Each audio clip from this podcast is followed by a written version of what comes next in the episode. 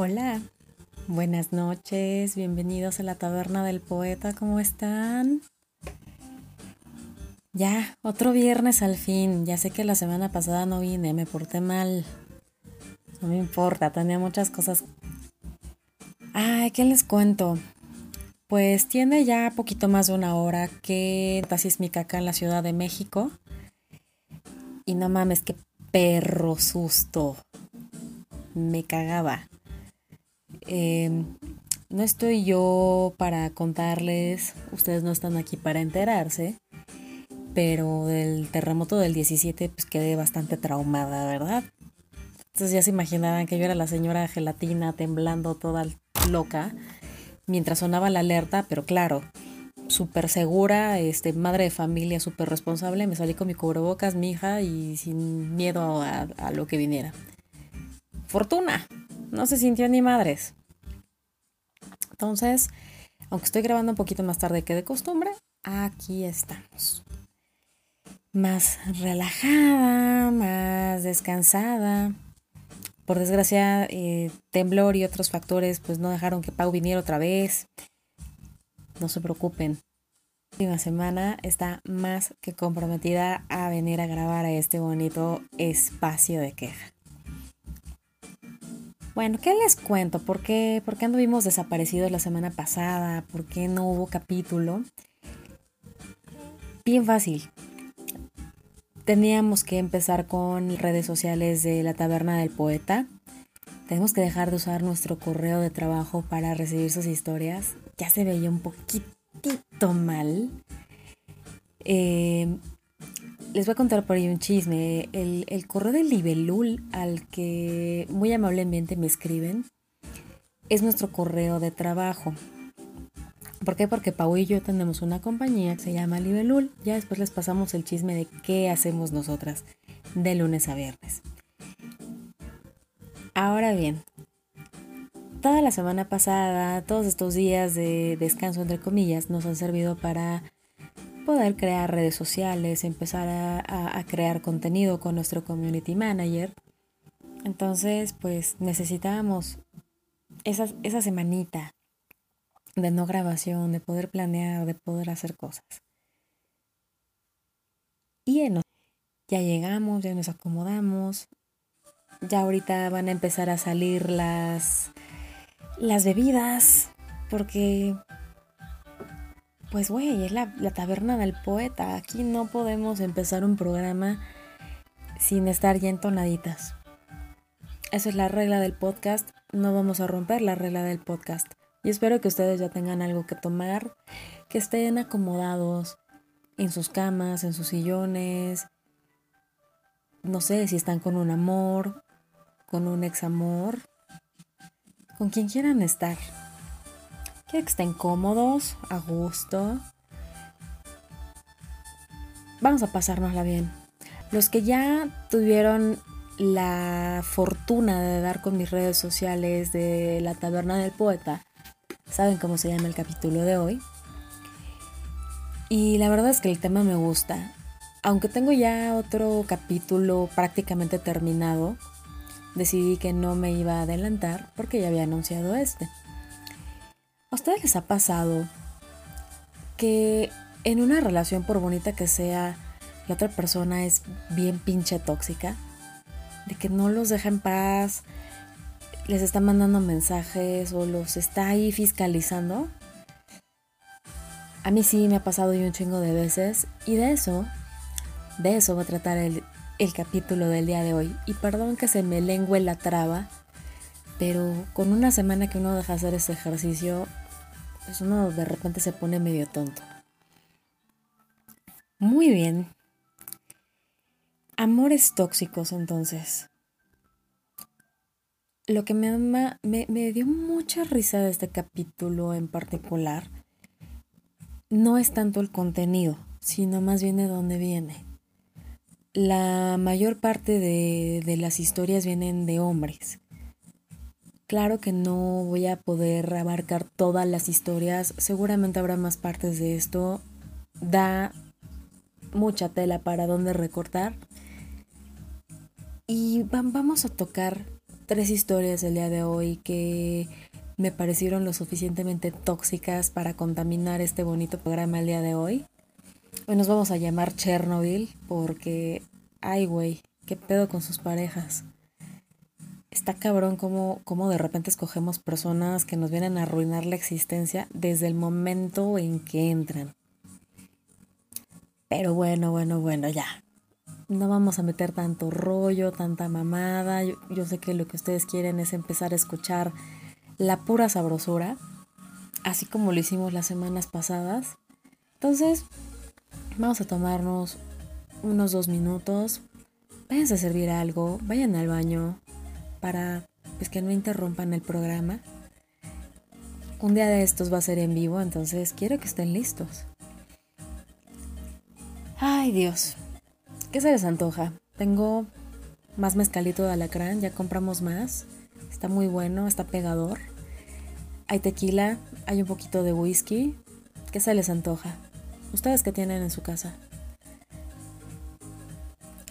Muy bien.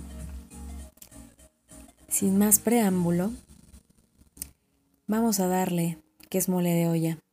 Y antes de que se me olvide, muchísimas gracias por los comentarios tan chingones que, que se aventaron del último capítulo de Historias de Motel segunda parte. me, me, sigue dando mucha risa que muchos siguen como diciendo, güey, yo también estuve en ese hotel, güey, yo también escuché a la vieja que lloraba. Qué pedo, ¿no? O sea, ya, ya, ya me llama la atención quién es esta morra que llora. Va, va a haber otro capítulo. Eso se los prometo, pero échenle, échenle. Yo necesito más material y este podcast no, no, se va a hacer solo, este podcast lo hacen ustedes. Aquí su humilde servilleta nada más da la voz. Que ah, cómo maman con eso de mi voz, ¿eh? Unos la aman, otros la odian. ¿Por qué? Me dicen, güey, es que no, no hagas voz de locutora. Pues, güey, ¿qué es esto? Esto es un podcast. No te puedo hablar al chile como si estuviera comiéndome unos tacos contigo en cualquier lugar de la ciudad. Uno es profesional y uno tiene que aplicar todo lo que aprende en sus clases. No les había presumido eso, ¿verdad? Estoy tomando ya clases de locución, ya me están enseñando a hablar enfrente del micrófono. Esto tiene chiste. Hay que pronunciar, hay que evitar que, que ciertas letras suenen demasiado fuertes, demasiado golpeadas. Hay que respirar bien. Bueno, hay que hacer un chingo de cosas. Yo todavía estoy en pañales en esto. Vamos a ver qué tal nos sale el día de hoy. Vamos a ver qué, qué caminos locos toma, toma este capítulo. Por lo pronto, ya tengo mi tequila conmigo. También tengo mezcal. Vamos a campechanear Ingesú es sábado. Y el susto del temblor, les juro que lo amerita. Muy bien, ya están listos, están acomodados. Pues comencemos.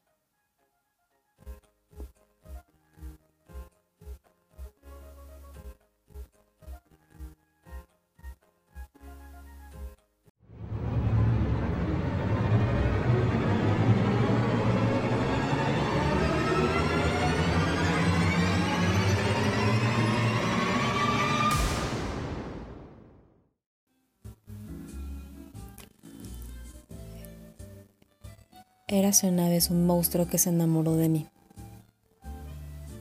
Año 2001, edad no me quiero acordar. Mi experiencia y los temas del amor eran prácticamente nulos. Imagínense, escuela nueva, amigos nuevos, ciudad nueva. Y pues ya se asomaban en mí las ganas de tener novio y se me reflejaba muy cabrón en la entrepierna. Tenía un par de semanas de haber llegado a la ciudad y de haber empezado a estudiar en esa escuela. Cruz, mi acento, llamémosle exótico, atractivo a todos y, siendo sincera, hasta lo exageraba un poquito para recibir más atención que las otras chicas de la escuela. Quería sentirme aceptada, ¿saben? Alan era uno de los chavos más guapos y más populares de toda la escuela. Si lo veías pasar por los pasillos, era prácticamente un John Travolta, levantando suspiros a cada paso. Ya se imaginan, ¿no? Me fui como gorda en tobogán por él. Y busqué la manera de hacer llamar su atención. Mi única arma era echarle miradas que según yo a esa edad eran muy sensuales. No sé cómo y no sé por qué, pero funcionaron. Alan me empezó a hablar. Me sentía la reina del chingado patio porque, claro, toda su atención era para mí. Era el chavo más guapo, no manches. Me estaba poniendo atención a mí. A mí que mi maldita vida había tenido novio. A mí que nunca pude establecer una relación de noviazgo en mi, eh, en mi escuela anterior. Nos hicimos novios en fa. Ay, los primeros dos meses pasaron sin novedad, todo era muy bonito. Salíamos, me regalaba flores, me trataba como una reina. Yo me sentía en la novena nube. Les juro que de los momentos más bonitos y más perfectos que he experimentado hasta la fecha. Estaba toda pendeja por aquel tipo. Y daba unos besos riquísimos. Eran tan ricos que se me alborotaba la falda. Ay Dios. Es ahí donde la historia de miedo de verdad empezó. Me acuerdo que estábamos muy cerca de Navidad y él empezó a subir mucho de tono los besos y sus manos se convertían en tentáculos que trataban de abarcarme toda. No, no le decía nada, pero me asustaba. Porque a mí no me nacían estas ganas de, de querer tocarlo o de querer besarlo tanto. Cuando estás enamorada en la adolescencia, eres bastante pendeja. Y les recuerdo, mi experiencia era nula. No tuve hermanos, así que nunca tuve instrucción sobre el deber ser en una relación. No sabía qué podía pedir y qué podía dar, o qué se debe pedir y qué se debe dar. No lo sabía, lo tuve que aprender a la mala.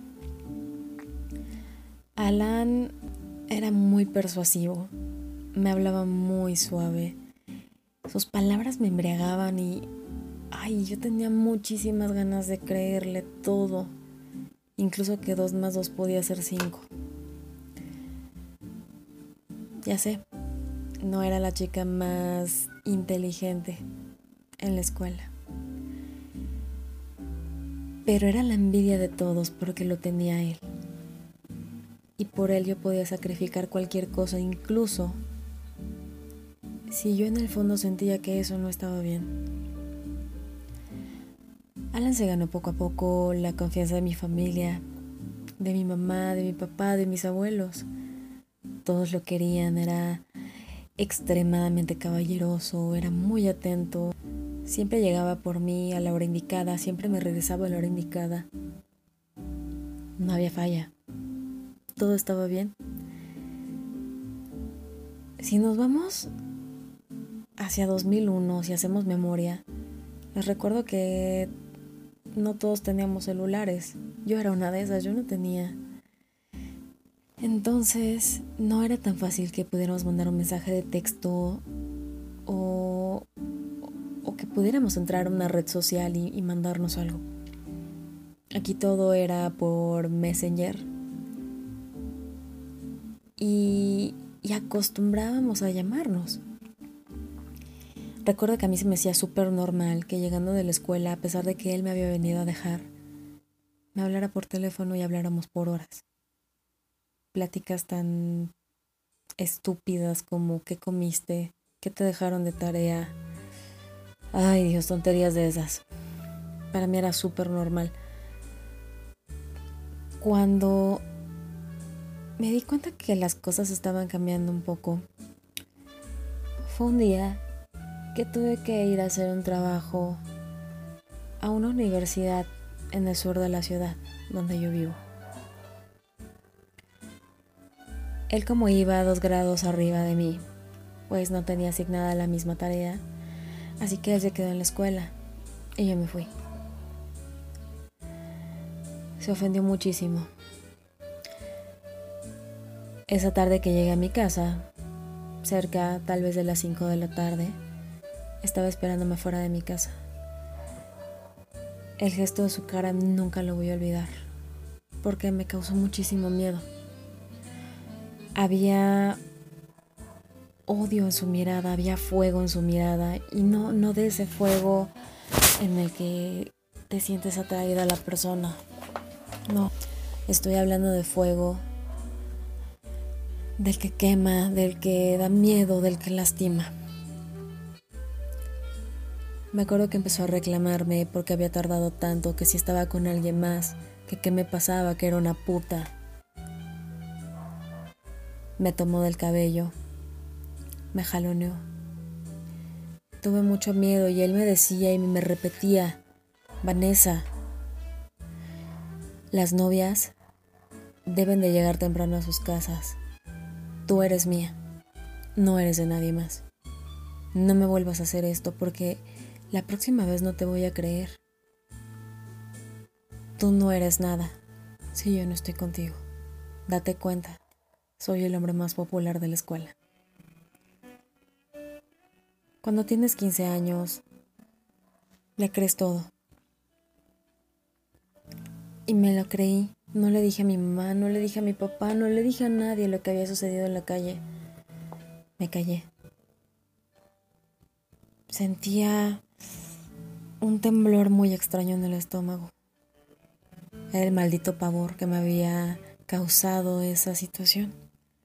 Pero pensé que era normal y no lo hablé con nadie. Cuando llegó el 14 de febrero, yo estaba feliz porque nunca había tenido novio para esa fecha y me imaginaba yendo a algún café con mi novio, que me regalara cosas, que me regalara flores, gigante, un dibujo, lo que fuera. Recuerdo haber preparado con mucha ilusión ese día. Él en cambio tenía preparado algo muy diferente. Alan pasó por mí a las 3 de la tarde después de la hora de comida. Llegó súper arreglado, se veía guapísimo, con un pantalón de mezclilla que acentuaba bastante bien su figura, una playera negra, tenis, claro, adolescentes. Él siempre le había dicho a mi familia que tenía 16 años. Todos le creímos. Cuando pasó por mí no había flores. Me di cuenta que solamente tenía una bolsa. Y dije, claro, es mi regalo. Y me emocioné muchísimo. Le entregué una carta que le hice con muchísimo amor, dibujos, palabras de amor. Parece que le valió madre, porque fue como decir, ah, gracias. Su papá le había prestado el coche ese día y me dijo que me tenía una sorpresa. Yo no sabía lo que me iba a enfrentar ese día. Llegamos a un edificio de departamentos y me dijo que su primo le había prestado el departamento para que él pudiera darle la sorpresa que tenía preparada para mí. Dios me juzgue por haber sido tan inocente. Subí me acuerdo que había comprado un vestido rosa hermoso para ese día. Era una romántica empedernida entonces. Cuando entramos al departamento estaba todo adornado. Todo era hermoso, había rosas, había comida, había muchas cosas. Yo me sentí la mujer más afortunada del mundo ese día. Recuerdo que Alan no sabía cocinar y compró una pizza. Yo aún así me sentía la mujer más afortunada del mundo. Me decía muy en el fondo, tienes 15 años y al fin encontraste al amor de tu vida. No tuviste que buscar como buscan muchas mujeres. Qué risa, ¿no? Tengo 35 y eso no ha sucedido. Cuando terminamos de comer, Alan sacó una botella de vino. Claro que por la educación tan estricta que llevé en casa, yo sabía que beber a mi edad no era una buena idea. Así que le dije que no podía beber, que no me estaba permitido. Él me dijo que no pasaba nada, que era normal que los novios tomaran, se la pasaran bien en 14 de febrero. Ay, qué tonta fui. Fui muy tonta. Cuando él me sirvió la primera copa de vino, a principio de cuentas no estaba acostumbrada a sabor, así es que no le tomaba el gusto. Pero por compromiso lo hacía. Él me decía, anda, no pasa nada, Vanessa, no pasa nada.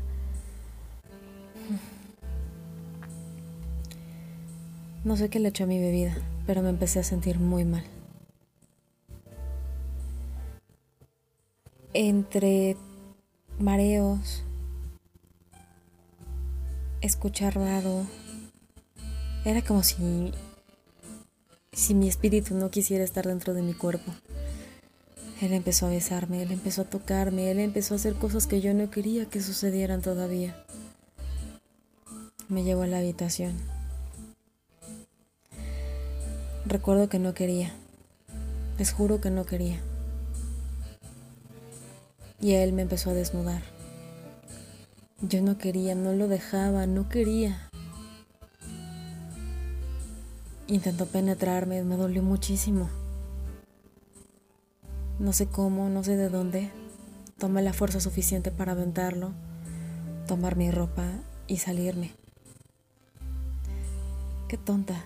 Yo no sabía dónde estaba y salí corriendo a la avenida y tomé el primer taxi que se me puso enfrente. Lo único que le pedí es que me llevara lo más lejos que pudiera. Le di mi dirección y dejé que manejara. No podía creer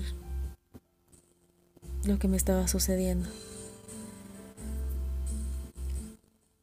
Al lunes siguiente acusamos a Alan en la escuela. Tuve que ir a hablar con los directivos y platicar la situación. Nadie me creyó. Alan empezó a hostigarme. Me esperaba fuera de mi salón y no quería dejarme entrar a mis clases. Terminé perdiendo el año. Llegaba a mi casa, gritaba por horas, lloraba. Mi mamá ya no sabía qué hacer con él. Recibíamos llamadas todo el día.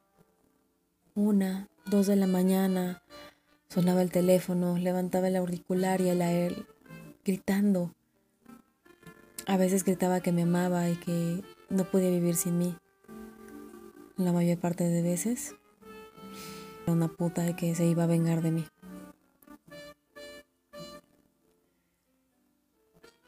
Fuimos a la Procuraduría, Delegación Benito Juárez. Fui a denunciarlo. Nadie me creía. Me decían, seguramente lo provocaste, era su novia. Eso es consensuado. Eso no se tipifica como violación. ¿Cómo les podía hacer entender que yo no quería y que tenía mucho miedo? Que tenía 15 años nada más. Una persona de la delegación sí me creyó y abrió expediente y empezó a investigar a Alan. Y les cuento algo. No tenía 16 años, tenía casi 20. Un hombre intentado violar, tipificado como pederastia, porque yo era menor de edad. Corrupción de menores decían, porque es menor de edad. Ella debe de tener la culpa, vela, todo el tiempo con esos vestidos. Tiene una cara muy bonita, provoca a cualquiera, es natural. Él es un hombre, tiene instintos. Todo eso escuchaba. Pasó el tiempo y dejé de recibir amenazas. Me sentí muy feliz. Llegado el año 2007, me casé. Sí, me casé, casé. Y desgraciadamente Alan volvió a dar conmigo. En el 2007 ya teníamos celulares y ya teníamos mensajes de texto. Todos los días y a todas horas me llegaban mensajes de texto horribles donde me decía todo lo que me quería hacer. Yo tenía mucho miedo, quise poner órdenes de restricción. Y no, no procedía. Recuerdo que pasaron los años, nacieron mis gemelos. Y volvió a dar conmigo. Me encontró afuera del metro Buenavista. Qué maldito miedo todo ese día. Me saludó como si yo fuera una amiga de toda la vida. Me dijo que quería salir conmigo, que quería hacer las paces. No le creí, pero el miedo tan fuerte que tenía hacia él me, me obligó a ir. Y aunque me pidió disculpas, yo no, no terminaba por creerle. Ustedes saben que conforme han avanzado los años, la ha sido impresionante. Recuerdo la primera vez que abrí Facebook. Dio conmigo. Y me mandaba toda clase de imágenes de él masturbándose, videos, audios. Yo ya no sabía qué hacer. Arruinó mi adolescencia. Arruinó mi matrimonio. Arruinó parte de mi vida adulta. Gracias a la experiencia con Alan, mi confianza en los hombres es cero. Después de los problemas que provocó entre mi esposo y yo, no he podido tener una pareja más. No he podido levantarme de ese trauma tan espantoso. Hace un año, cuando recién iniciaba la pandemia, me buscó. Me dijo que estaba divorciado, que quería verme, que quería hacer una relación conmigo, que... Dios, no. Demasiadas cosas. No pude más que soltarme a llorar. Como se imaginarán, y como te lo imaginarás tú, Estivalis, me convertí en feminista. Y no, no me gusta que mal piensen en el feminismo como las morras que van y queman, como las morras que van y rayan. Que de todas maneras las apoyo. Pero me convertí en feminista y he recibido muchísimo bullying por esto. Pero gracias a mi feminismo y gracias a mí por hacer justicia, logré al fin mi orden de restricción. Logré al fin que lo investigaran logré al fin que todas y cada una de sus víctimas hablaran. Hoy, en pleno 19 de marzo de 2021, él está en la cárcel porque durante toda su vida ha hostigado a menores de edad. Durante toda su vida ha violado. Y siempre ha hecho creer a sus víctimas que ellas tuvieron la culpa. Este es mi amor tóxico. Y para quienes están escuchando tu programa, nunca una relación así.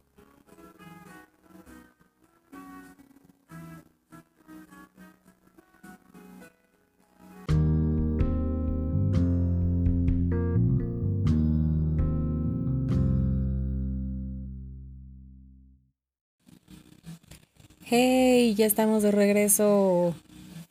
Qué cabrona la historia de Vanessa, no mamen. Qué cabrón. Empezamos con todo las historias de amores tóxicos. Este güey yo creo que le, le podremos llamar el Chernobyl porque hijo de la madre. Este güey sí estaba de cuidado.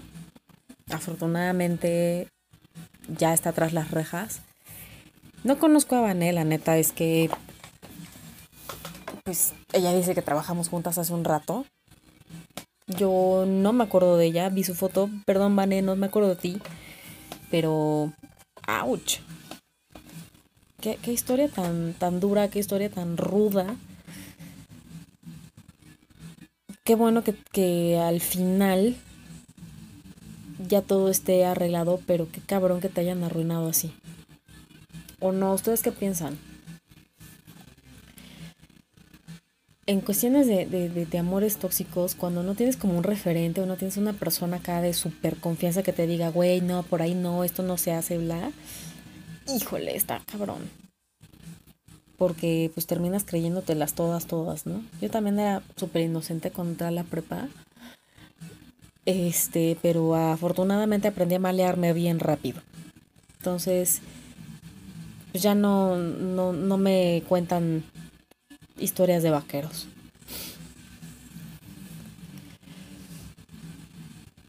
Vane, neta que ovarios para contar esto, porque deja tú que, claro que es un amor súper tóxico. Este güey ya, ya sobrepasaba otras cosas bien cabronas. Y hablarlo tan abiertamente, con tanto detalle. Pues, te abrazo desde aquí, desde la distancia. Dale un beso a tus gemelos de Dios y me acuerdo perfecto y que ya deben de estar enormes. Ya no son unos niños, seguramente ya son hasta más altos que yo. Pero bueno, X. En cuestiones de amores tóxicos, yo les decía hace ratito que pues, todos hemos pasado por el trago amargo de un medio ácido. Y a mí me pasó ya muchas veces, muchas, más de las que yo quisiera eh, repetir. Tengo tantos por contarles que la neta es que no cuál es el mejor con, con el que puedo empezar, pero híjole, que están cabrones. Mi último novio, aunque decía que no, era bien pinche tóxico. O sea, ese güey no me pegaba ni mucho menos porque la neta, soy de las que no se deja. Yo siempre tengo una opinión que dar y siempre sé cómo defenderme. Pero este güey encontraba caminos retorcidos para, para lograr su cometido. Y no es que lo hiciera adrede. O bueno, no sé. Si me estás escuchando, güey, pues te lo dejo al costo. Este güeycito con el que duré tres años, tres malditos años, qué pendeja. Bueno, al principio todo era miel sobre hojuelas, salimos un chingo, cogíamos un chingo, todo estaba padre, ¿no? Nos llevamos de poca madre, tenemos un humor muy similar, el gusto de la música, pues ya saben, las cosas básicas para hacer funcionar una relación sentimental. Nos llevábamos muy, pero muy bien. El error... No, bueno, no lo voy a llamar error. El detalle vino cuando le, le presenté a mi familia, hijo de su puta madre. Como mi familia no lo recibió como él esperaba ser recibido, yo no sé cómo, pues luego luego se convenció de la idea de que nadie lo quería. Que mi mamá lo odiaba, que mi hermano lo odiaba, que mis tías lo odiaban. Con el paso de los años, claro que lo odiamos. Es un estúpido, pero...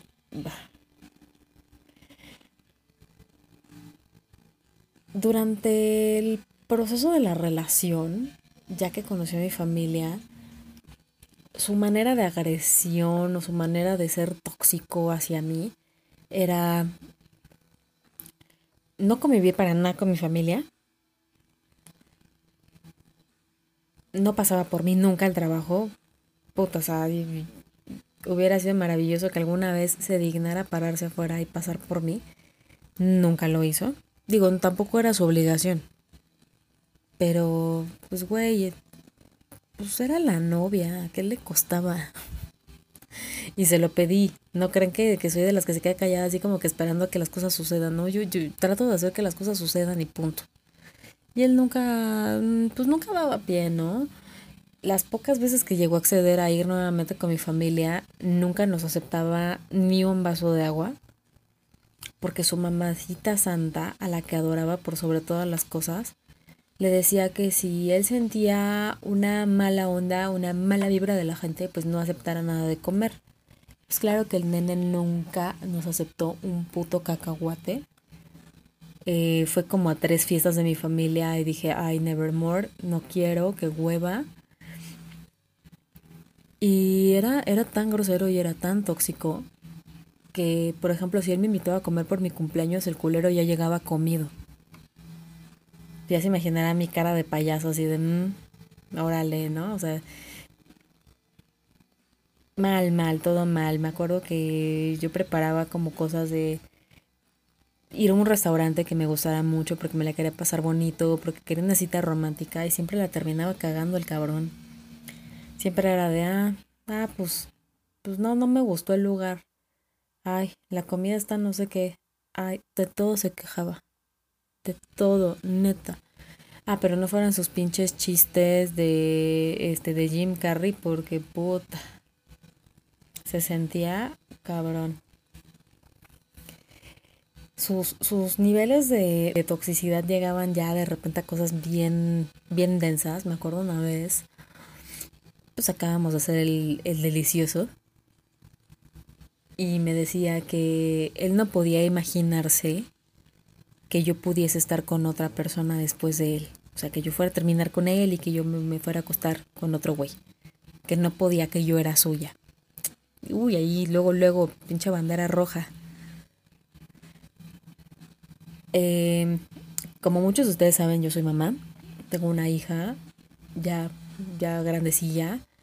Y este güey se la pasaba reclamándome, así literal, reclamándome por no haberlo esperado. Pendejo. Y segundo, eh, porque, pues, porque mi hija no era de él. Y así de, neta, no mames. Si, si yo escogí o, o, tuve a mi hija con, con quien tuve a mi hija, pues, e, era, era lo que había. O sea, yo, yo tenía planes de boda con esta güey. O sea, no me, no me aventé al ruedo por pendeja, ya me iba a casar. Hubiera sido, hubiera sido sí, de verdad muy pendeja casándome, pero esa es otra historia que les voy a contar en el siguiente corte. Este güey se empotaba, se sentía, o sea, de, de plano me arruinaba hasta viajes del culero. Porque la niña no era de él que por qué había sido yo tan pendeja de haber caído en una relación tóxica y yo por dentro, pero si tú eres bien tóxico, pinche Chernobyl. Así las cosas. Y me reiteraba mil veces que yo era suya, que él no podía imaginarse que yo me acostara con alguien más, bla, bla, bla, bla, bla. Bueno, era tan tóxico que no me dejaba ni fumar el culero. Según él que por salud, Nel. No le gustaba el olor. Yo por respeto, pues claro que no fumaba. Dos, tres veces, y aquí una de mis mejores amigas que se llama Iraís se ha de acordar. Iraís pasó por mí. Bueno, no, tenemos un evento de una escuela donde yo daba clase, este, y donde tanto mi novio como Iraís eran mis alumnos. Tenemos un evento. Él no fue porque pues, también Don Grinch nunca convivía con la gente. y este, ahí y yo pues nos regresamos juntas. Veníamos sobre el periférico con una cajetilla de cigarros fumando como pinches chacuaco. Y ella me pasó a dejar a Chegaray porque pues ahí vivía él.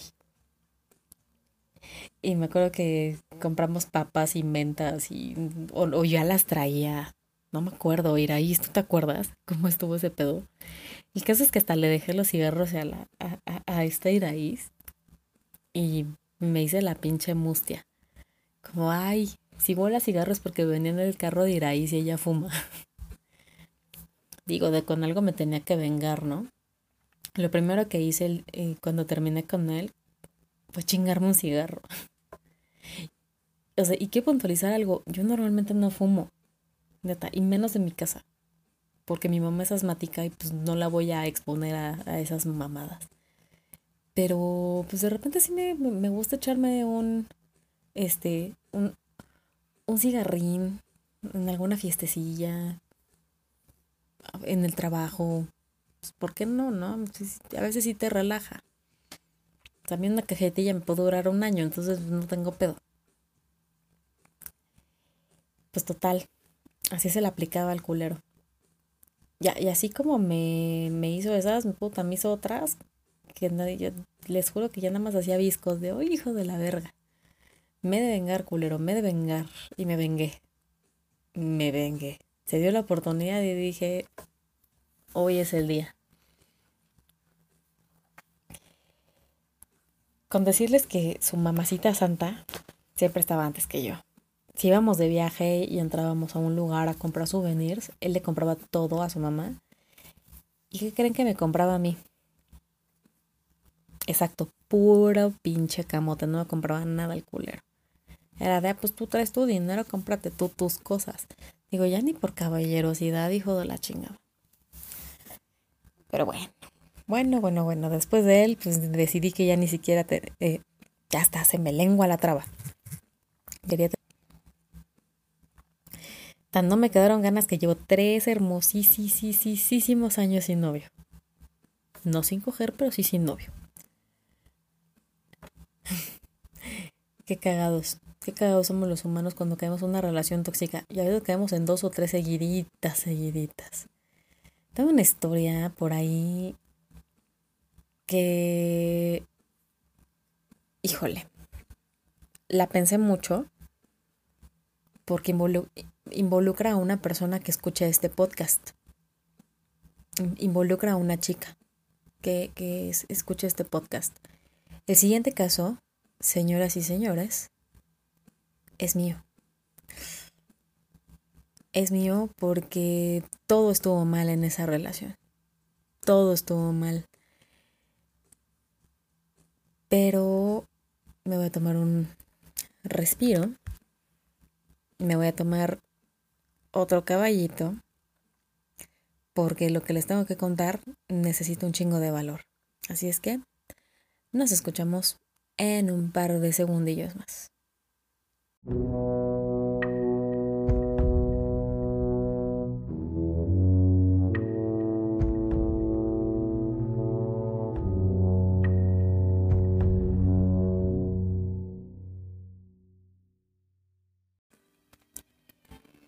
onda? Ya regresamos.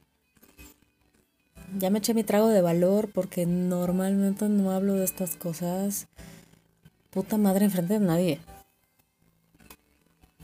claro que no voy a, dar nombres, pero yo sé que, que la chica que está involucrada en esta historia se va a reconocer en chinga.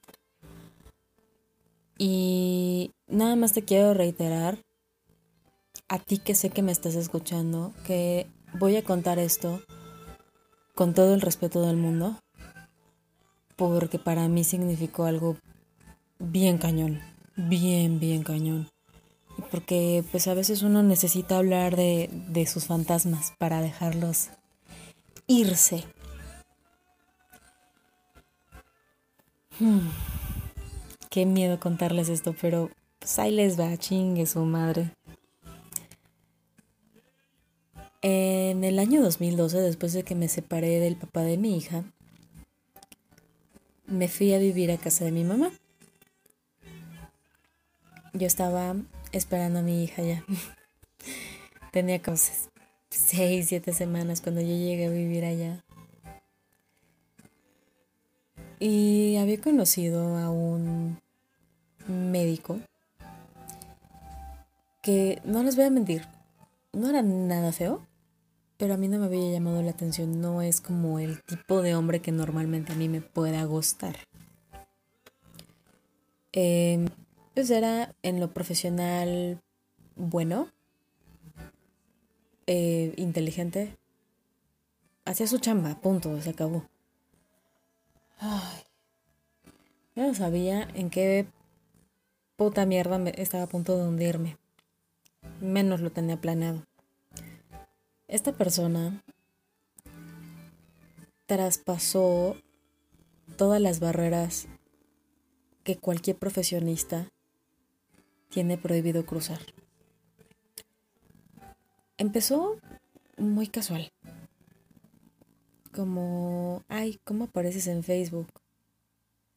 Ah, pues X, Y, Z, ¿no?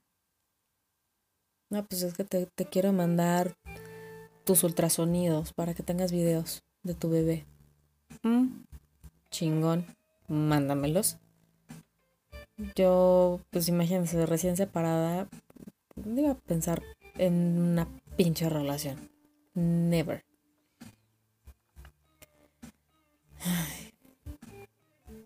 qué culero. Me acuerdo que empezaron mensajes en Facebook como la cosa más inocente de, güey, ¿te gustan los Simpson? Puta, a mí también. O, wow, o sea, qué padre música escuchas, ¿qué es? En aquellos entonces yo empecé a escribir. Mostraba demasiado interés en lo que yo escribía. Hmm. Hijo de la chingada. Me acuerdo que yo ya tenía por lo menos un mes y cachito viviendo con mi mamá.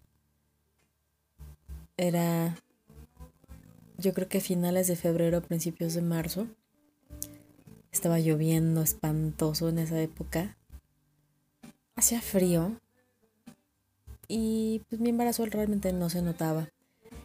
Me acuerdo que me empezó a, a, buscar, me buscaba por Messenger. ¿Se acuerdan del Messenger? Nos mandábamos zumbidos. Bien que mal. No sé si eran las hormonas del embarazo o qué demonios sucedía. Se me hizo pues buena onda. Decir, pues eso. Vamos a platicar. El chavo pues como que se, se, escucha buena onda. Es como, como lindo. Eh, pero pues yo pensé que era su persona, ¿no? O sea, su su manera de ser como médico. Ya sé, ya sé, ya sé. Tengo máscara de payaso tatuada desde entonces en la jeta. Un día de la nada me, me dice, oye, pues ¿cuándo te dejas invitar a salir? Clásica frasecita de machito conquistador, ¿no? Y yo así como de, ¿esto es normal? O sea, que yo sepa, pues médicos, pacientes, pues no, este, pues como que no va. Y otro, no, pues mira, te quiero conocer, te quiero platicar de un negocio y la verga. Y ah, bueno, si es de, de chamba y eso, pues chingue su madre. Pasó a mi fraccionamiento en una motocicleta negra preciosa. Creo que, creo que le decía la negra a esa chingadera trepó a una embarazada a su motocicleta. Hágame el puto favor. Yo también pinche inconsciente. Pero les juro que no, no lo repetí. Déjenle doy un trago a mi, a mi mezcal porque neta, puta, necesito valor para esta. Mmm. Ay, qué mala garganta, bien sabroso. Ah. Pues bueno, después de, de por menos yo creo que un par de semanas de estarme chingue, chingue, chingue con que saliera, dije, órale, va, vamos a salir. Nos fuimos a tomar un café muy cerquita de mi casa, un biscuit Obregón, o sea, muy inocente el pedo. Platicamos de cualquier cosa y como cualquier güey con el que pues estás ahí como coqueteando, pues me pregunta así, güey, pues tienes novio, ¿qué pasó con el papá de tu hija? Bla, bla, bla para entonces yo no sabía que, iba a tener una niña. Simplemente pues, estaba embarazada y tenía un chingo de asco de todo. Entonces hablábamos cosas de mi embarazo, hablábamos de mi relación recién terminada, de que me iba a casar, de bla bla. Cosas random en general. Recuerdo que que me regresó a mi casa pues ya, ya estaba oscuro, ya había llovido bastante. Y me dio un abrazo que, ay, no manches, me, me hizo temblar todos los pinches huesos. Y pues la neta es que en, en ese momento yo decidí que pues que el tipo me gustaba. Habíamos hablado abiertamente de, de, pues, de parejas y cosas y pues él nunca manifestó tener nada. Entonces dije, pues es uno, pues le entro. le entro, le entro a este, a este desmadre. Eh, algo que me tuvo que haber dado un red flag era el hecho de que me dijera que no podía escribirle después de las 6 de la tarde. Pues no sé. Llámeme doña pendeja.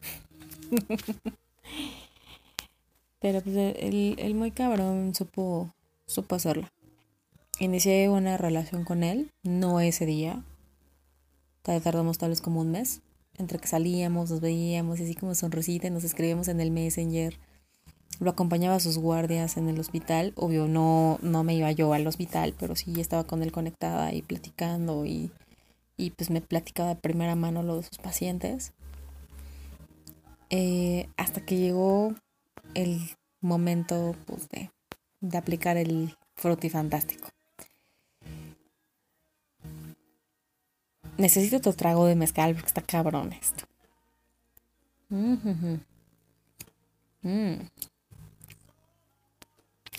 hijo de la fregada. Me acuerdo que mm, ahí por la zona donde yo vivía, eh, había un motel. Me acuerdo del nombre. Nunca se me olvida el nombre de esa cosa. Motel Pegaso. Hijo de la verga. Pues me llevo en coche. Este, pues no, no tengo que dar detalles de lo que sucedió. sucedió y sucedió varias veces. Pues yo me sentía soñada. Ultra soñada. Porque pues era un tipo guapetón, pues con una buena carrera, bla bla bla bla bla bla bla bla bla. No me meteré en detalles que pues de aquí ya no tienen nada que ver ahorita. Pero pues me sentía yo bien, me pidió así formal que fuera su novia y yo así como que sí, voy a ser tu novia porque mis hormonas de embarazada me hacen ser súper pendeja y no veo la realidad de lo que está sucediendo aquí enfrente de mí. Yo veía actitudes bien raras en esos asistentes, veía actitudes bien raras con la gente de, de, donde vivía. Eh, siempre me repetía que ojalá el bebé que yo tenía en el vientre fuese de él me decía todo el tiempo que él quería tener una hija y que quería ponerle un nombre en específico. No recuerdo cuál, es que pues, como que me valía verga. eh,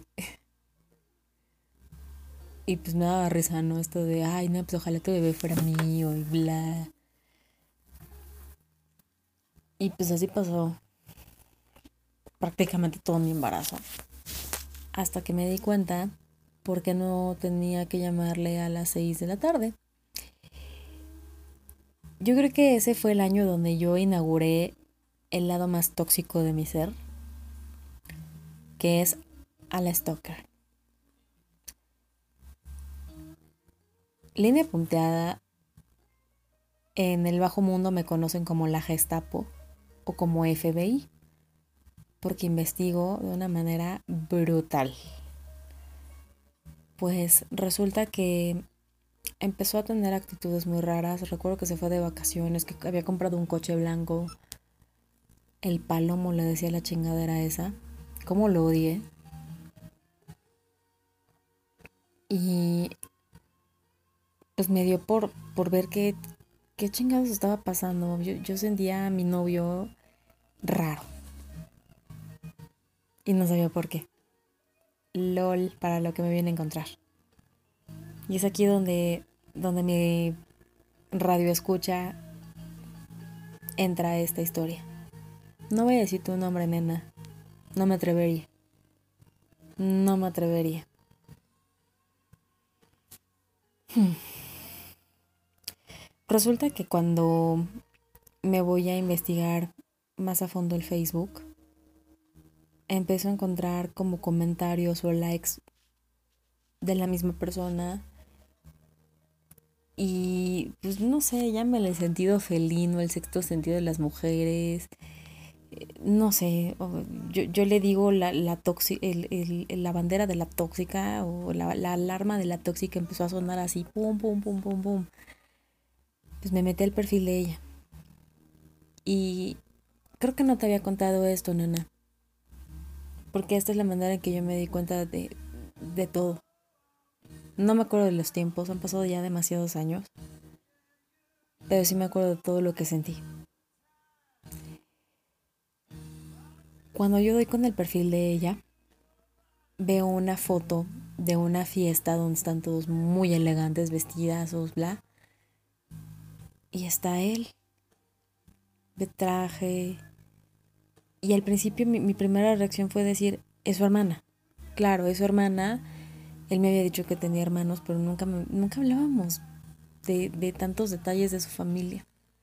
Como que me conformaba en mi ensoñación del embarazo con que él estuviera conmigo y ya. Pero, pues ya saben, esa, esa tóxica que necesita alimentarse, esa pati chapoy que todos llevamos dentro, pues me, me hizo como rascarle más a ese Facebook. Y pues fue donde descubrí todo. Ellos no tenían solo una relación. Ellos ya vivían juntos. O estaban vías de vivir juntos. Se me cayó todo el pinche mundo. Para mi suerte ella se dio cuenta casi al mismo tiempo que yo. Porque ella notaba, pues claro, las actitudes del hombre con el que está viviendo. Del hombre con el que quiere hacer su vida Él me decía que yo era suya. Qué pinche suerte tengo para que me digan esa mamada. Él me decía que, él era que yo era suya, que era yo el tipo de mujer que él siempre buscaba, que era casi casi su sueño hecho realidad. Claro que a estas alturas de mi vida ya no le creería nada a nadie, con menos con ese argumento tan estúpido, pero pues hace nueve años me la creía súper cabrón. Cuando ella se da cuenta y, cuando yo ya estoy a punto de explotar de, coraje, porque sucedieron ahí muchas cosas, su tío terminó siendo mi vecino, empezaron a decir que mi bebé era de él y no sé qué tanta mamada, pues que no era cierta. Pues a mí se me caía el mundo encima. Su toxicidad pues no tenía fin. ella se da cuenta, me habla a mi casa, me empieza a decir de cosas, que por qué me metí con su esposo, que bla. Yo tenía el mundo tirado, yo no sabía qué hacer, mi mamá tuvo que hablar con ella, nos tuvo que calmar a las dos. Y fue un asunto bien horrible, porque la toxicidad de este güey era primero el, el ego, llenarse ese ego tan culero de de tener a una mujer en su casa y, y tener a una mujer mucho más lejos de su casa, porque entre su casa y su consultorio había una enorme distancia. Porque hasta eso sabía dónde vivía. Puntualizo, nunca fui, pero me platicaba como, ah, mira, yo vivo por acá. Y así como, ah, órale, pues está súper lejos, ¿no?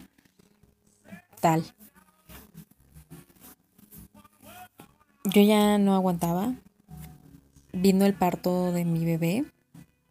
Ya todo lo tenía pagado, todo lo tenía pactado. Nace mi bebé en su quirófano. Y el hijo de la perra, madre, porque no tiene otro calificativo, me besó en el quirófano. Enfrente de sus colegas. Bueno, no de todos, enfrente del anestesiólogo. Y yo así de, no mames. Y yo ya sé todo esto.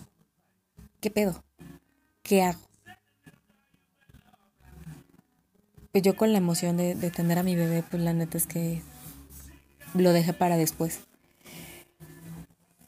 Ya que llevé a mi hija a la casa, ya que había muchas cosas, pues tomé la decisión. Yo no podía seguir aguantando que, un machito como este siguiera a mi lado.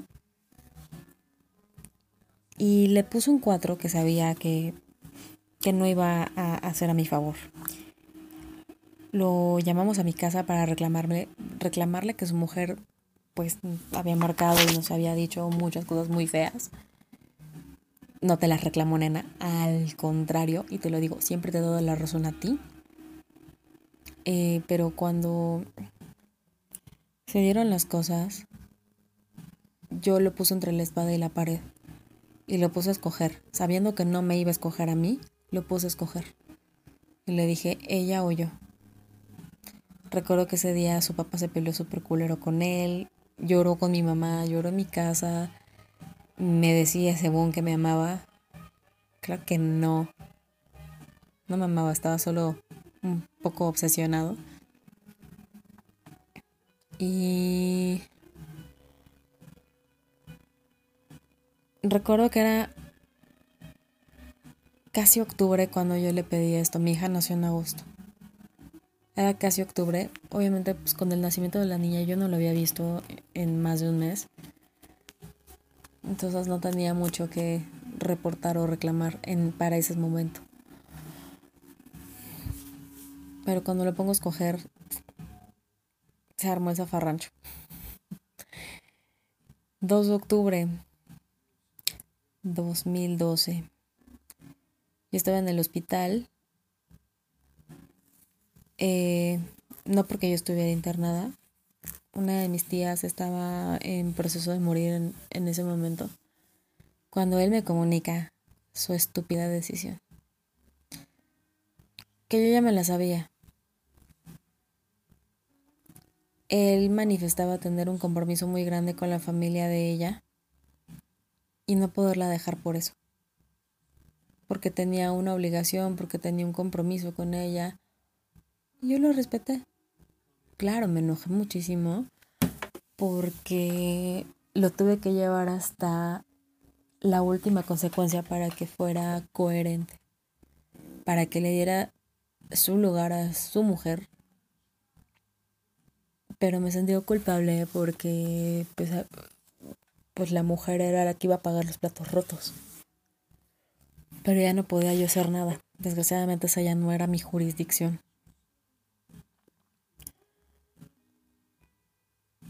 Qué tóxico, ¿no? Un güey que se siente con derechos, que se siente con la, la facilidad de decir, ah, puedo tener a dos. No, papacito, no puedes tener a dos. Nadie puede tener a dos. A menos que tengas una relación abierta, su. Pero no puedes tener a dos. Ya después me enteré de otras cosas. Y. Y tuve la muy bonita oportunidad de ponerme en contacto con, con su esposa. Hasta donde se pues siguen juntos. Eh,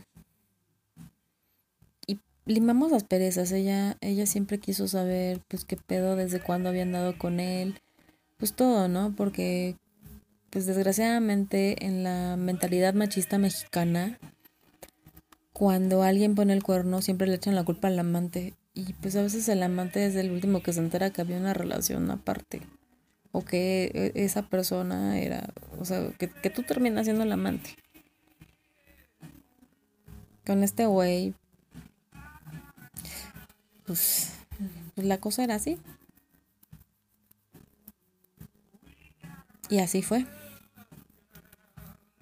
Me mandaba, me acuerdo, muchos mensajes donde me decía bombón y que me quería y que si mis besos y que si mis caricias y que si la verga. Y lo pienso por el lado de, de su esposa y digo, pinche culero pinche culero, por eso, por eso luego la, la, a la vida te la cobra y por eso luego le va mal a la gente. Por ojetes. Y aunque lo quise, lo quise muchísimo. Híjole, no se me olvida lo que me hizo. Y no se me olvida lo que nos hizo, porque somos dos mujeres que terminamos afectadas por su machismo tóxico aunque se las da de, de yo ayudo, perdón, no es cierto. He ahí una de mis tantas historias tóxicas. Merecía un espacio por aquí, porque... Pues porque, güey, no mames. Está cabrón. Está muy cabrón.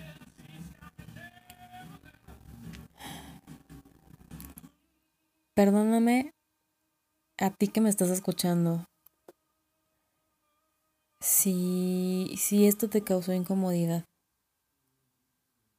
Lo único que me tranquiliza es que esto ya lo habíamos hablado tú y yo. Y esta historia ya te la sabías. Claro que te la sabes con más detalles. Necesitaba sacarlo de mi sistema. No me lo podía seguir tragando. Perdono, mas no olvido.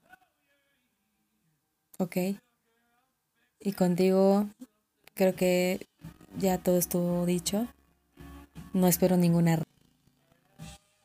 Simplemente necesitaba que el mundo lo supiera al fin. Porque hay un blog. Hay un blog que te cuenta todo. Con lujo de detalle. Ahí está todo. Y algún día me voy a atrever a leerlo y algún día me voy a atrever a que la gente se entere con más detalle de todo. Porque, porque de esa relación nacieron muchas cosas. Pero bueno, un tóxico más. Un tóxico menos en mi vida. Anyway. Así las cosas en estos dorados valles que nos preste el Señor. Y no el Señor Obrador, claramente. Ay. Cuando yo les empiezo a contar esta historia, les decía pues que yo venía de una relación donde ella me iba a casar.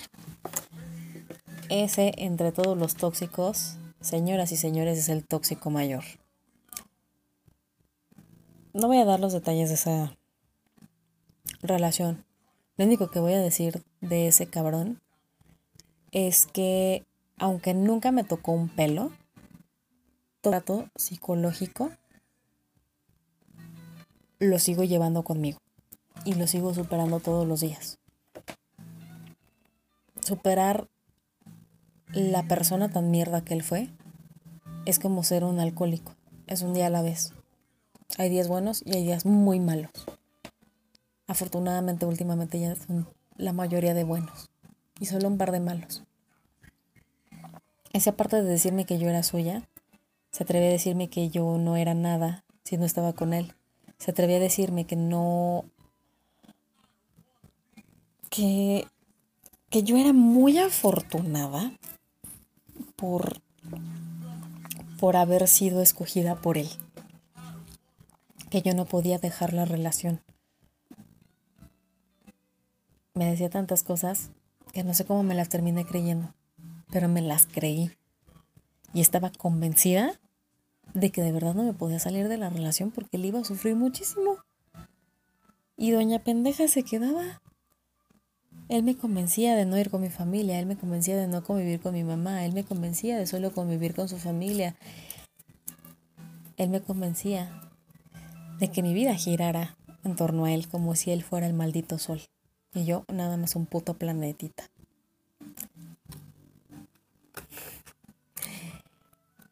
El rey de los tóxicos. El rey de los tóxicos. Hacía todo por hacerme enojar. Hacía todo por hacerme sentir incómoda. No les voy a mentir, hasta el sexo era, era tóxico. Porque era, era tan agresivo que me asustaba. Y no sabía cómo salirme, no sabía cómo pedir ayuda. Hasta que las circunstancias me llevaron a pedir ayuda y a tener que salir corriendo. Porque yo tenía miedo de ya de, de, de un ataque más fuerte. Tenía miedo por mi vida y tenía mucho miedo por la vida de mi hija. me escapé de mi relación tóxica a las 11 semanas de embarazo. Y es la mejor decisión que he tomado en toda mi vida. Ya lo perdoné. Ya lo perdoné, pero no se me va a olvidar nunca lo que me hizo.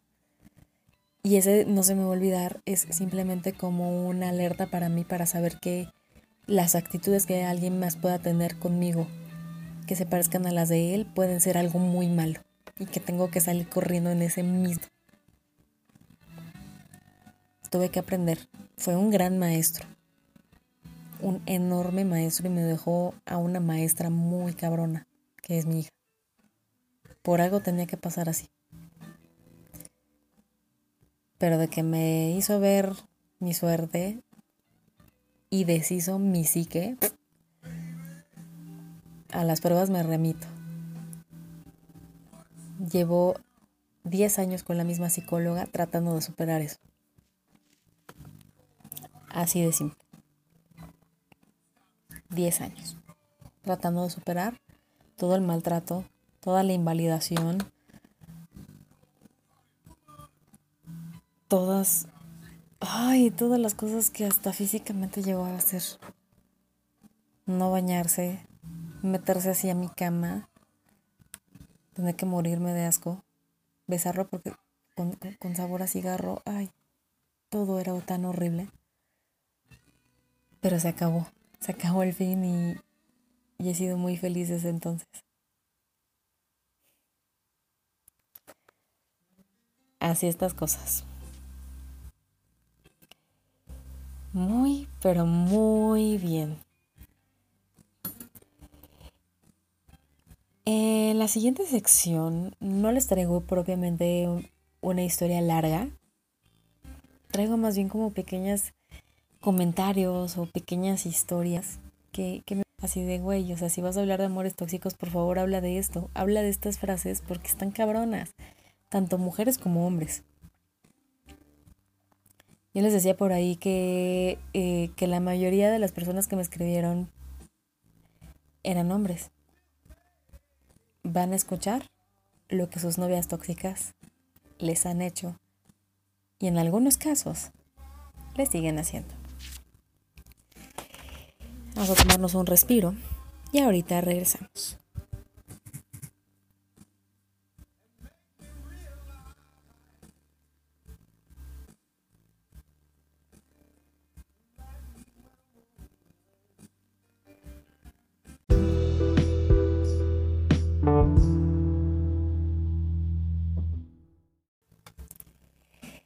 Ay, regresamos. Ya vamos por, por el último jalón de esta noche de la taberna del poeta. No les voy a mentir, ya no medio servida.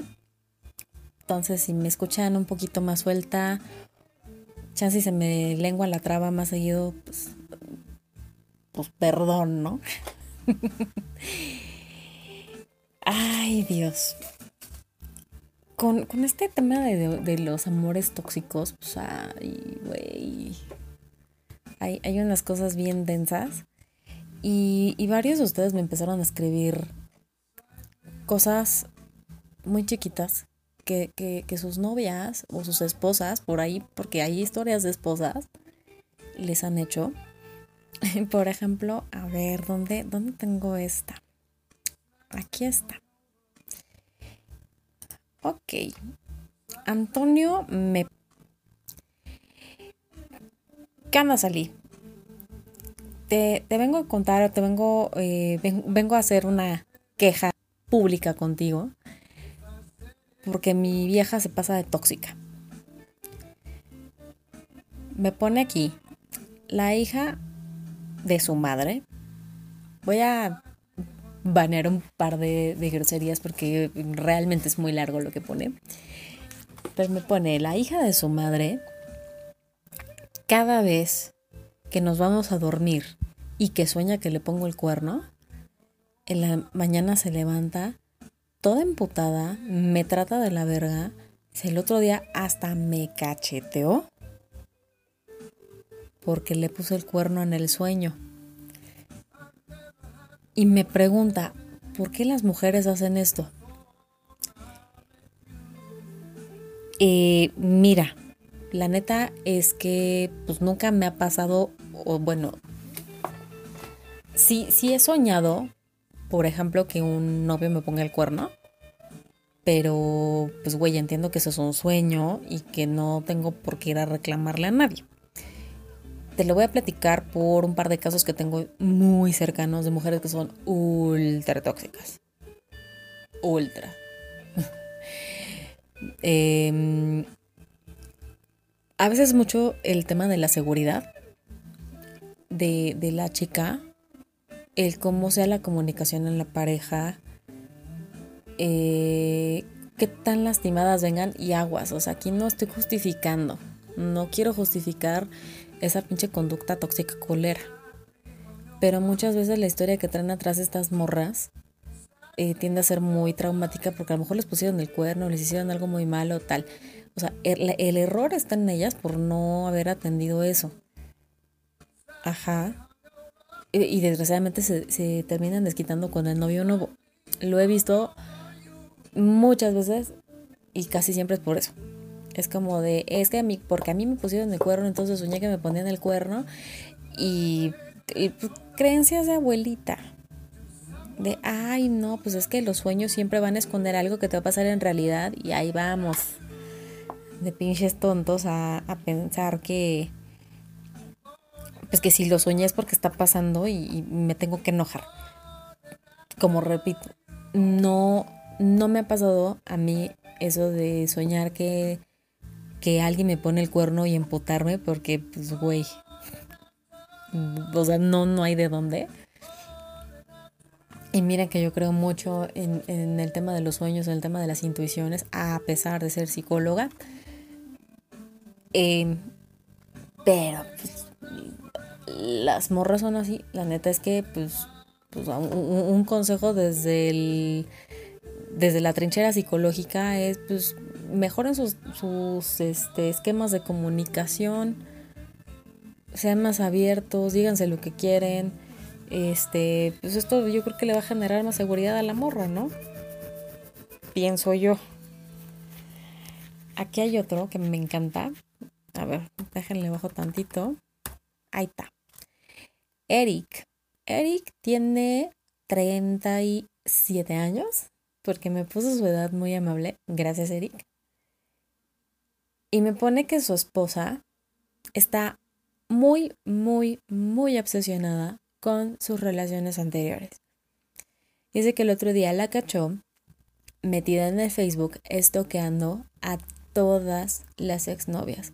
Se puso a investigar con las familiares de Eric, se puso a investigar con los amigos los nombres de las mujeres con las que él anduvo antes de con ella y está tremendamente obsesionada en saber cómo son o cómo eran. Bueno, sí, cómo son porque siguen existiendo, claro. Pero eh, esta niña está muy, muy, muy metida en querer saber cada detalle de la relación, si tuvieron sexo, si no tuvieron sexo, si eran buenas, si no eran buenas, si besaban bien, si besaban mal. Quiere saber todo. Está cabrona. O sea, neta, chavas, y sé que hay muchos que me escuchan. Las conozco o no. Neta. No se metan a ver las pinches relaciones anteriores de esos güeyes. ¿Para qué? Siempre, y escúchenlo bien, siempre que nosotros rascamos en el perfil de nuestros novios, vamos a encontrar a huevo algo. Se los digo por experiencia. Ya les dije, a mí me llamaban o me llaman todavía FBI, porque soy muy buena investigando. Paulina les podrá platicar en la siguiente sesión qué tan buena soy estudiando. Soy muy buena. Soy tremendamente buena para investigar y para darme cuenta de cosas en chinga. Pero es una mala práctica, es una práctica muy tóxica que al final del día a ti como persona que lo estás haciendo te termina dañando más. Y dañas a la persona que amas y se vuelve un desmadre y termina separado. En realidad. Entonces, Eric, la neta, yo me abriría más con, la señora. Pues enséñale todo lo que quiera ver. O sea, si eso sacia su, su curiosidad, pues adelante. O sea, nada más ten cuidado de que no sea tan tóxica de empezarle a hablar a, a, a tus exnovias este, y pues que empiece con esto. O sea, les voy a contar, yo creo que el único resquijo ultra tóxico que tuve en ese, en ese departamento este, yo me junté con, con un maestro de la prepa. Sí, ya sé, la, ya desde ahí la pinche combinación ganadora, ¿no? Pero pues me, junté con, mi maestro de la prepa. O sea, pues, pues, sí, la neta me enamoré bien cabrón de él. Este, pero mi, mi mini tóxica de 20 años se obsesionó muy cabrón con la ex esposa. Y para empezar, espero que no estés escuchando esto porque me vas a odiar más de lo que ya me odias. Pero me vale verga. Ya pasaron muchos años. Estaba tan obsesionada con su, con su ex esposa. Primero, porque solo conocía su nombre. Y así como que, pues, quiero ver una foto. O sea, puta, se me quemaban las pinches manos. Cabrón, se me quemaba así de, uy, chisme. Pues la neta es que yo me aprovechaba un chingo de cuando él se iba a trabajar y yo me quedaba en la casa. Ya saben, así como que, ay, voy a limpiar aquí. Ay, me encontré una agenda, a ver qué dice. Pues el, eh, el cabrón siempre tenía escritas sus fechas de aniversario en las agendas y era así de, güey, no mames, ya no estás con esa persona. ¿Por qué lo sigues poniendo? ¿Qué es esto? O sea, no sé si es normal. Hombres, ¿lo hacen? Alguno, contéstenme, por favor. Al rato les pongo mis redes sociales y me platican qué pedo. Eh... me acuerdo una vez, pues clásico, que, que, este, este señor se iba a trabajar, porque pues claro, o sea, es mucho más grande que yo. Yo estudiaba en las tardes, entonces tenía un putero de tiempo libre. Y me subí al cuarto de servicio que teníamos en la casa. No es cierto, miento. La primera vez que di con algo de, la ex esposa de mi, de mi ex, eh, tenemos una computadora ultra vieja en la casa. Yo le dije, güey, tengo que usarla porque pues tengo que hacer un trabajo de la escuela.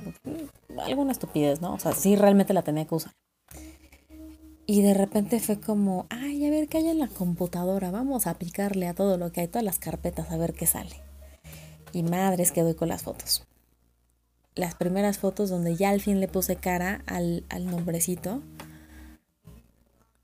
Eh, ay, no sé, no sé, no sé cómo, cómo decirles. El ver la cara de ella me obsesionó creo que tres veces más. Porque ya entonces toda la, toda la, la historia del nombre ya tenía un rostro entonces podía imaginarme qué tan enamorado podía sentirse. Y me, obsesionó un poquito. Va a sonar súper tóxico, pero tratar de parecerme un poquito a ella en el cabello o en el arreglo. Si ella usaba botas, pues yo a huevo quería botas. Pendejas así, ¿no? Detalles. Detalles que, que empezaron a, a meter una toxicidad bien, bien, bien fuerte en mí. Y después, este, tenemos un cuarto de servicio, me subí por las cosas de Navidad, porque pues ya iba a ser Navidad y la chingada. Y me encontré pues cajas que él nunca había desempacado. Y oh, sorpresa, me encontré con el álbum de la boda. Eh, o sea, toda mi toxicidad así fue. Ese día me gradué. Ese pinche día me gradué. Porque vi, vi todas las fotos, la vi a ella vestida de novia, la vi, lo vi a él vestido de novio en una iglesia que a mí me encantaba. Eh, lloré, lloré muchísimo.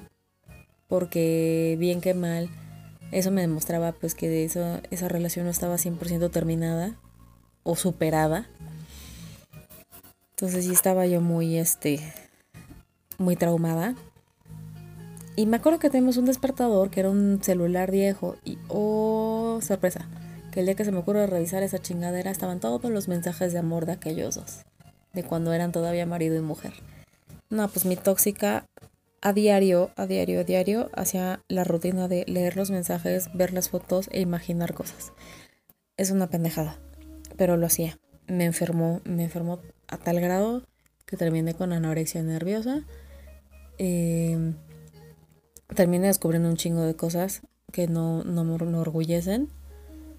Este, y pues, pues aquí estamos. Muchísimos años después, pues ya, yo ya no podía con eso. Mi cabeza ya no podía con eso. Eh, y pues así las cosas. como diría mi adorada Gabriela Marketing y el adorado Javier Risco. Así las cosas. Ser tóxico es desgastante. Muy, muy desgastante. Por ejemplo, aquí, aquí tengo otro, otro casito. Aquí ay, está, está, está raro. También es el caso de un chavo. Él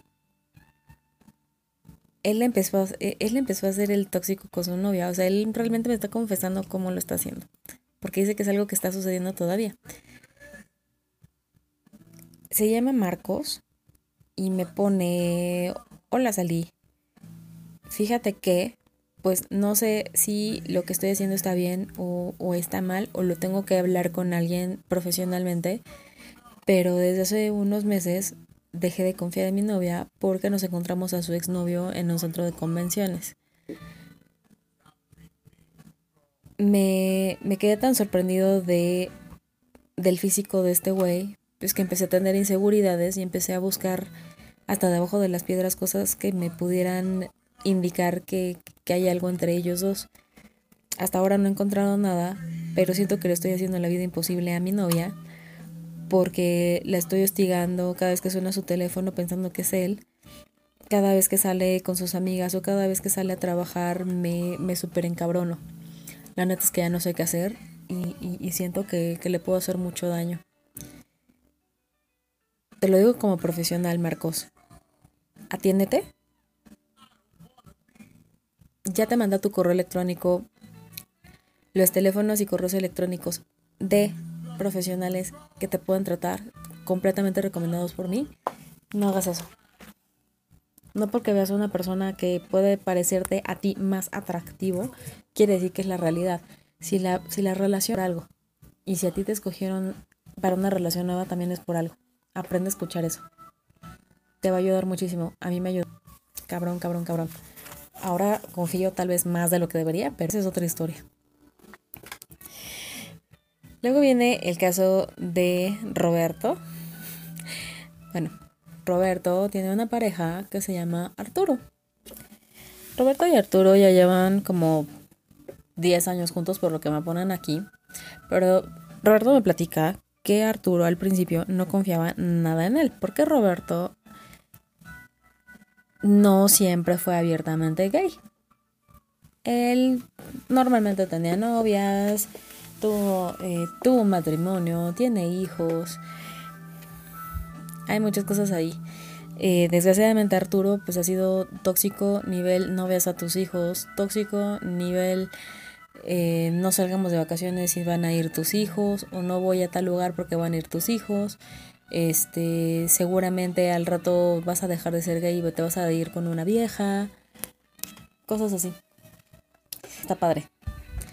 Arturo a veces ha llegado a, a extremos tan, tan grandes como encerrar a Roberto en su departamento, como lastimarse, infligirse dolor para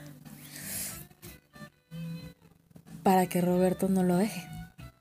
Y está cabrón. O sea, yo lo que les recomendaría a los dos es que vayan a una terapia de pareja, que superen un chingo de cosas, si es que todavía quieren estar juntos porque tratar de llamar la atención de, una persona para que no te deje está muy cabrón. Esto me recuerda a una persona que anduvo conmigo. Mm, miren, la situación estuvo muy fea. Yo había llevado un rato con esta persona eh, y por azares del destino yo empecé a llevar una amistad con uno de mis ex. no me enorgullece porque pues, sé que sí me empecé a enamorar otra vez de mi ex en esa temporada, pero pues hasta eso respetaba al güey con el que estaba. Bueno, decía yo que lo respetaba. También estaba yo muy mal, muy mal, estaba muy chavita y las cosas las hacía con las patas. No es que ahora me salgan mejor, pero ya la pienso. Eh, pues no les voy a hacer cuento largo. El caso es que una vez mi ex me, invitó por un café a, al Samor de los Azulejos y me marcó pues el que era mi novio entonces. Y me dijo que se sentía súper mal. Este chavo tenía una afección cardíaca. Eh, no muy delicada, pero pues sí de repente se ponía mal, le había que inyectarlo y así. Y no sé cómo se enteró que yo estaba con este güey. O creo que se lo dije abiertamente, así como que, güey, pues vine por un café con este güey. Al rato llego. Y fingió un ataque cardíaco para que yo regresara. Así de tóxico. Otra, eh, él mismo. Hijo de la verga. Eh, yo trabajaba no me acuerdo si la, en la en la Roma Condesa o dónde. Trabajaba por ahí. Y pues yo me iba mucho de antro ahí a la zona rosa. Me acuerdo que me invitaron de antro mis amigos de la oficina. Pues nos fuimos así como que todos en bola. Y yo le hablé, así como que, oye, güey, pues qué pedo, ¿le caes? No me acuerdo dónde trabajaba él, pero pues podía llegar, ¿no? La cosa era pues como estar conmigo y convivir. Y me dijo que no, que, yo me quedara tranquila, que me divirtiera y que le avisara para que me mandara un taxi. Y ya me pudiera yo ir a la casa. Y pues total, pues ya con eso dices, pues órale, ¿no? Qué chingona libertad. Estoy con mis amigos, bebí, bailé, me divertí. Y cuando llego a la casa, no me hablaba el cabrón. Primero no me contestó el teléfono no me mandó taxi. Tuve que buscar un taxi de súper confianza, pagar, bla. Y me encontré con que este güey no me hablaba. Así, bien vergas, no me hablaba. Y no me habló como dos semanas porque me castigaba. Sí, ya sé qué pendeja, ¿por qué me dejaba? Ya sé, nunca lo voy a entender. Estoy en terapia por eso lo estoy tratando, porque de verdad me causa, me, me llegó a causar muchísimo conflicto. Es como no me di cuenta. Pero así son las cosas. No me daba cuenta.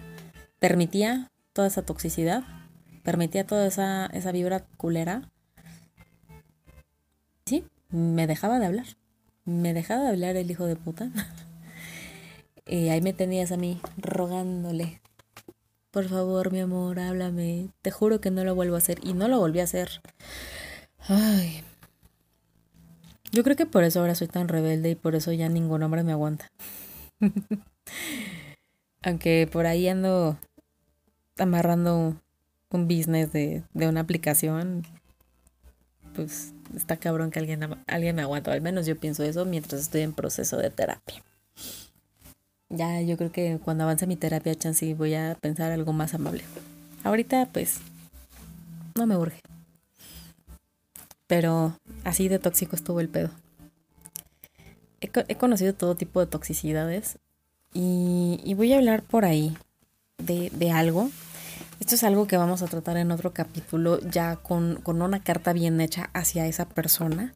O, sí les quiero platicar ahorita un poco el contexto. Una vez conoció a un tipo en su escuela, cuando estaban chavitos, no lo pelaba.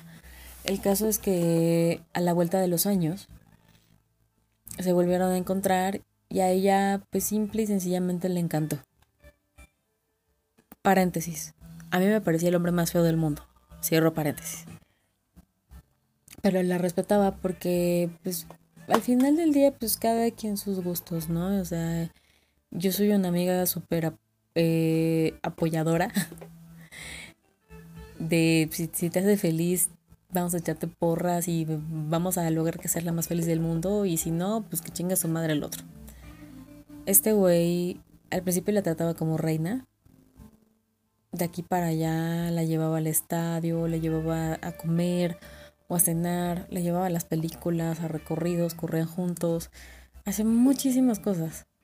Y yo le preguntaba a ella que pues que si ya eran novios y me decía, no, pues es que pues todavía estamos saliendo, este, nos estamos conociendo. Y dices, bueno, los primeros meses pues van, ¿no? O sea, se, vale, ¿no? Nada más salir y, ver qué pedo. Totalmente válido, nunca voy a estar en contra de eso. Al contrario, soy súper partidaria de eso. Total que pues de repente eh, esa, esa Pati Chapoy esa tóxica que, vive en ti, pues como que te prende un foco, te prende una alerta en el cerebro y dices, ay, aquí está pasando algo. Entonces ella empezó a aplicar la tóxica, a, empezar a revisarle como las listas de amigos, dio con una amiga que, que, ah, como nos dio desconfianza, porque este güey le regalaba flores, le ponía cosas en su cama. Ay, no, no, no, no, no, no, no, no, no. Y pues mi, mi amiga lloraba y berreaba de qué estoy haciendo mal, por qué me está tratando así, porque este güey le dejaba de hablar por días. Y, y pues uno como amigo tiene que dar el apoyo, ¿no? Y afortunadamente la conozco muy bien. Entonces, pues tenía, tenía un poquito de, de, más de derecho de poderle decir dos, tres cosas. Pero me encabronaba como este güey la, hacía como, como sus calzones. La trataba súper mal. Este. Y siempre le ponía pretexto que él no estaba listo para tener una relación. Así pasaron, pues yo creo que casi dos años. Ya después esta persona con, la carta que hizo me, me, va a confirmar un tema de los tiempos. Pero se dejaron de ver una temporada. Pues ella ya estaba súper cansada de pues no concretar nada. Y pues que este güey se la pasaba así como que nada más en el desmadre. Y, su, discurso tóxico o su manipuleo tóxico era tan efectivo que, así, que, mi amiga terminaba creyendo que ella estaba haciendo algo mal. Por eso, por eso no le hablaba. Y que por eso no le hacía su novia. Y yo así de, no mames, no. No, no, no, por ahí no va. Y... Y regresaron, bueno, regresaron entre comillas, yo creo que esta vieja se encontró una toalla sanitaria en el baño de este güey y estaba súper, súper friqueada, así de no mames, ¿de quién es esto? No le puedo reclamar porque no soy su novia. Y, y no me yo recuerdo un chingo de noches y un chingo de días hablando por horas, tratando de calmarla, tratando de hacer, hacer realidad cómo la estaba maltratando. Y yo sé que no fui la única, fuimos muchas personas las que estuvimos ahí con ella como siendo, siendo ese, esa fuerza y ese, ese coraje que ella necesitaba. Eh, pues a la vuelta de la esquina, a pesar de que habían, entre comillas, regresado, pues atraviesa COVID y este güey le dice, no, pues es que no te puedo ver porque COVID y, y ta, ta. Y dices, ay, pues no mames, qué responsable si hasta me llegó con unas toallitas desinfectantes y no sé qué tanta mamada, y dices, bueno, es buena bestia. Tenía detalles a veces muy lindos, esos nunca se le van a quitar. Pero, pues sí trató tan mierda a mi amiga. No, o sea, el hecho de no hacerla su novia, nada más tenerla ahí y, y de repente acostarse con ella, pues a mí la neta es que ya se me hacía bien mierda. Y dices, bueno, o sea, sí puedes tener amigos para coger y, pues está bien, es bonito y está muy bien. Pero no así. O sea, ya cuando llevas dos años saliendo con una persona que le estás prometiendo que le quieres echar ganas a la relación, que quieres una relación, de verdad, y no se la pides y no concretas y nada más te escondes, terminas dañando a la otra persona bien cabrón. O sea, eso tira el autoestima de la persona más chingona. Y esta niña es una chingona, como no tiene una idea. Y le tiró la autoestima al puto suelo. Y levantarla, neta, fue muy difícil. Y no lo digo a manera de queja. Lo digo como un triunfo. La levantamos. Y la levamos entre varios. Y hoy es una persona súper íntegra por eso. No me, no me voy a echar todas las flores yo porque pues no, fuimos un chingo de gente fuimos un chingo de apoyos para que ella, para que ella saliera adelante y, sea la mujer que es hoy. Este güey ya tenía otros business con chavas que se parecían a ella.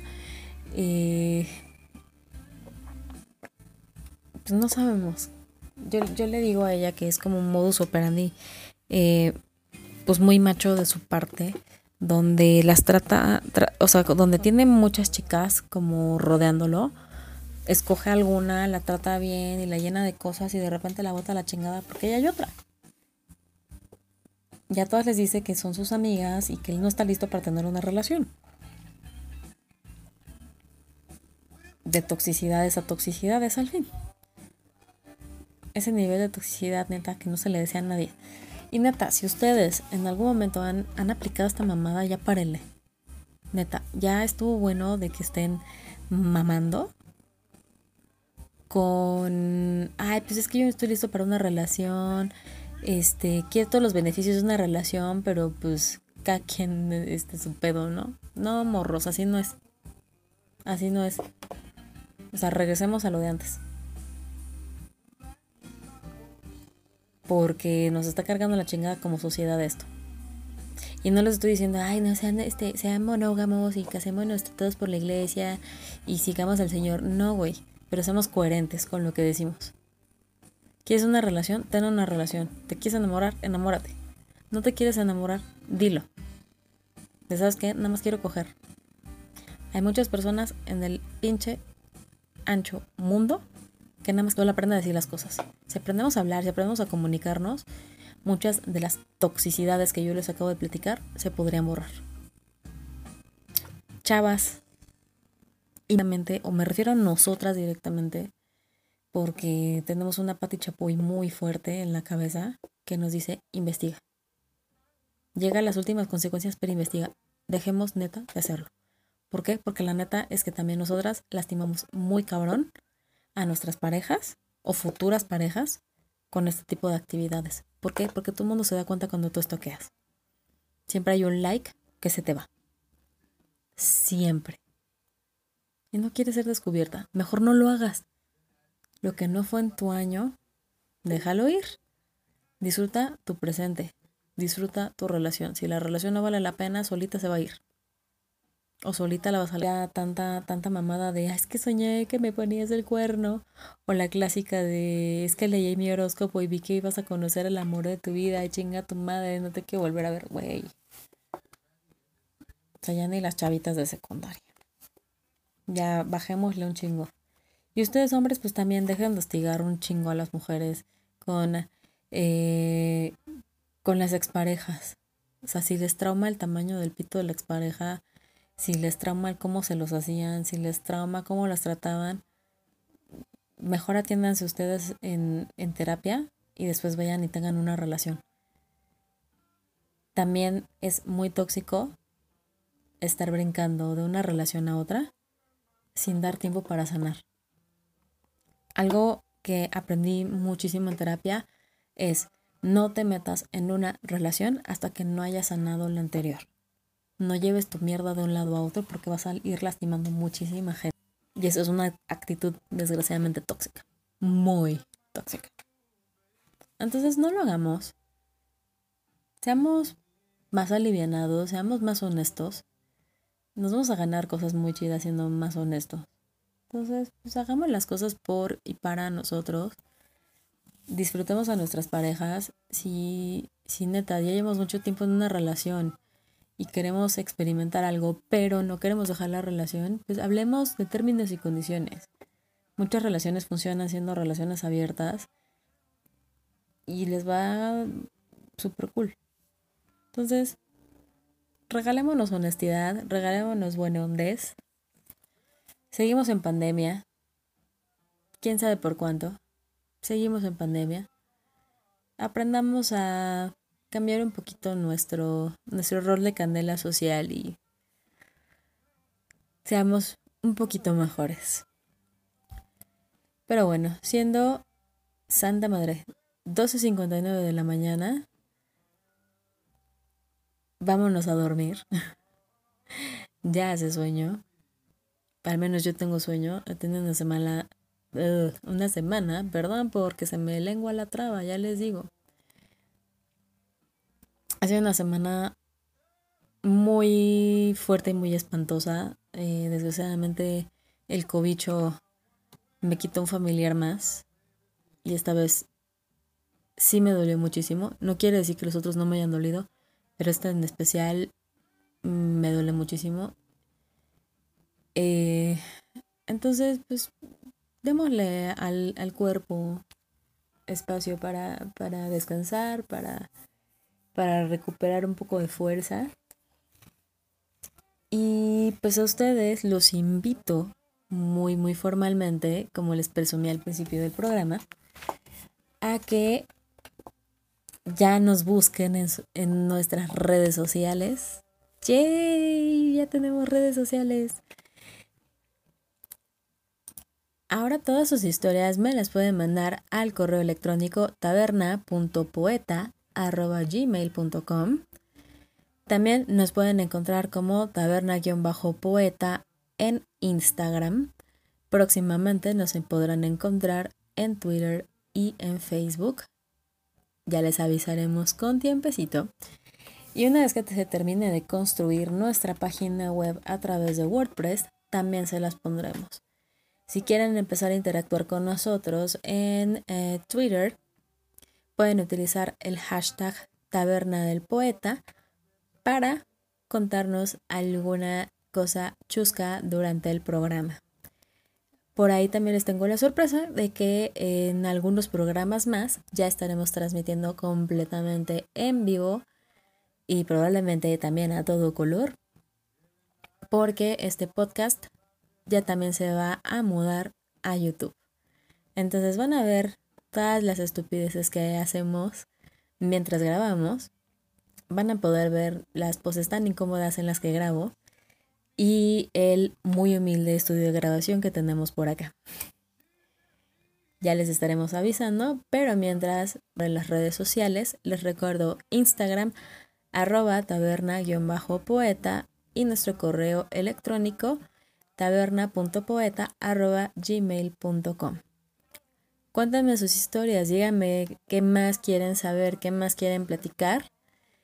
Eh, próximamente, y aunque pues no soy muy partidaria por mi chavo ruqués, pero también estaremos presentes en las redes de TikTok haciendo encuestas para sacar nuevos programas. Así es que nos estamos viendo, les vamos avisando a través de Instagram de las buenas nuevas de este programa. Y aquí los espero la próxima semana en un capítulo más de la taberna del poeta. Les mando besotes. Sale, bye.